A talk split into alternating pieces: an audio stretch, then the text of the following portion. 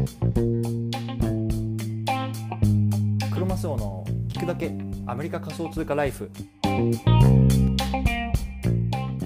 はい、皆さん、こんにちは。アメリカ西海岸在住のクロマスオです。今日は11月22日月曜日ですね。皆さん、いかがお過ごしでしょうか？今日も早速、聞くだけアメリカ仮想通貨ライフやっていきたいと思います。よろしくお願いいたします。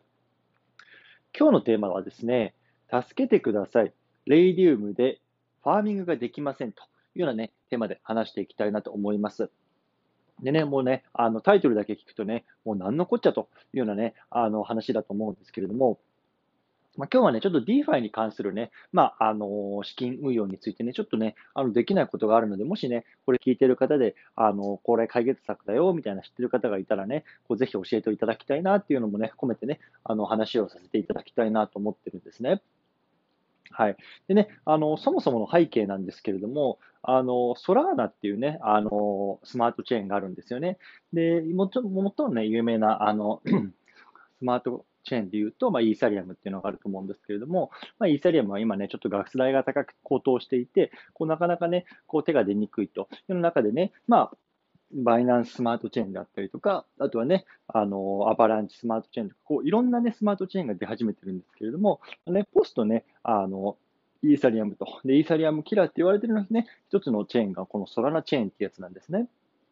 で、ソラナチェーンをね、まあ、今回僕が初めてこう使って、まあ、DeFi に取り組んでいるんですけれども、まあ、なんでね、あの、そもそもソラナチェーンを使うようになったかっていうと、もともとね、僕はバイナンススマートチェーンを使っていたんですよね。で、それでまあパンケーキスワップとか、あとはあのビーナスとか、まあそういうのね、あの、まあ一般的にこう有名な DeFi を触っていたんですけれども、まあね、数、もう1ヶ月、2ヶ月ぐらい前ですかね、あの、バイナンスがね、US っていうあの取引所が使えなくなっちゃったんですよね、突然。で、まあ、あの、そうなると、なかなかね、こう、バイナンススマートチェーンも使いにくいっていうところもありまして、で、あの、FTX っていうね、あの、取引、仮想通貨取引所があるので、そっちの方に今乗り換えてるんですよね。で、FTX はね、あの、このソラーナと非常にこう、あの、相性が良くて、でそもそもソラーナ自体も買えるし、あとはね、こう、あの、ウォレットの方にね、送るチェーンっていうのも、こう、ソラーナをね、あの、に対応したね、ソラーナスマートチェーンに対応したあのものを使っているので、まあ、今ちょっとソラーナをあの触ってみようかなっていう感じで、あの、始めました。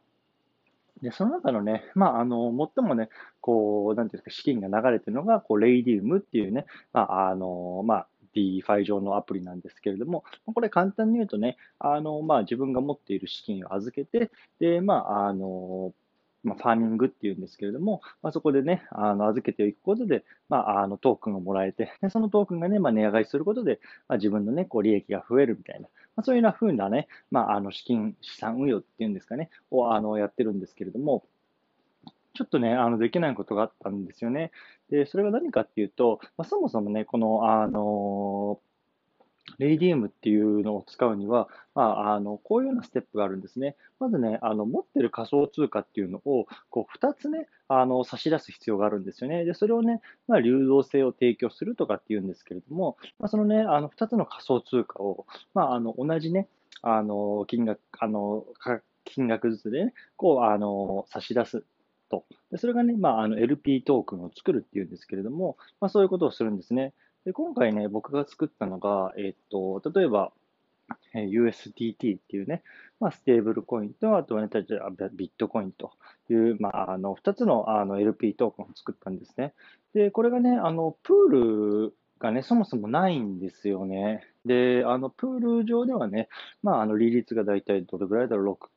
APY が6.5ぐらいかな。なので、まあ、これで、あの、まあ、とりあえず資金ね、あの、使ってないやつをね、6.5ぐらいで回せたらいいな、みたいな感じでね、こう LP トークン作っておいて、置いておいたんですけれども、それがね、あの、ファーミングができないんですよね。で、ファーミングできないってどういうことかっていうと、まあ、その LP トークンを作っただけで、実際にね、あの、運用に回してないっていうような状況なんですよね。なので、まあ、その LP トークンを作ってはいいけれども、まあ、実際にこの運用ができていないっていうような状態なんですよね。で、どうやったらね、そのプールを自分で作ることができるのかっていうのがちょっとわからなくて、で、まあ今調べてる最中なんですけれども、もしね、あの、これ、レイディウムではね、こうやってやるんだよ、みたいなね、こう、わかる方がいたらね、こう、ぜひ、あの、教えていただきたいなっていうのがね、まあ今日のあの話の内容でした。で、まあ、ちょっとね、かなりこうマニアックなね、DeFi の話になってしまっているので、どっちかというとね、内容はこう中級者からもしかしたら上級者向けの話になってるかもしれないんですけれども、まあね、僕の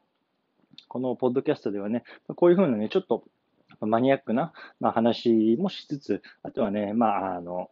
資産運用であるとか、まあ、そういうのはね、こう実際にアメリカでね、どんなことが起こってるみたいなところもね、こう話していきたいな、あの話していますので、もしね、興味がある方は引き続き聞いていただければなと思っています。はい。でね、ちょっとね、今日は短くなってしまうんですけれども、この辺りで終わろうと思います。お疲れ様です。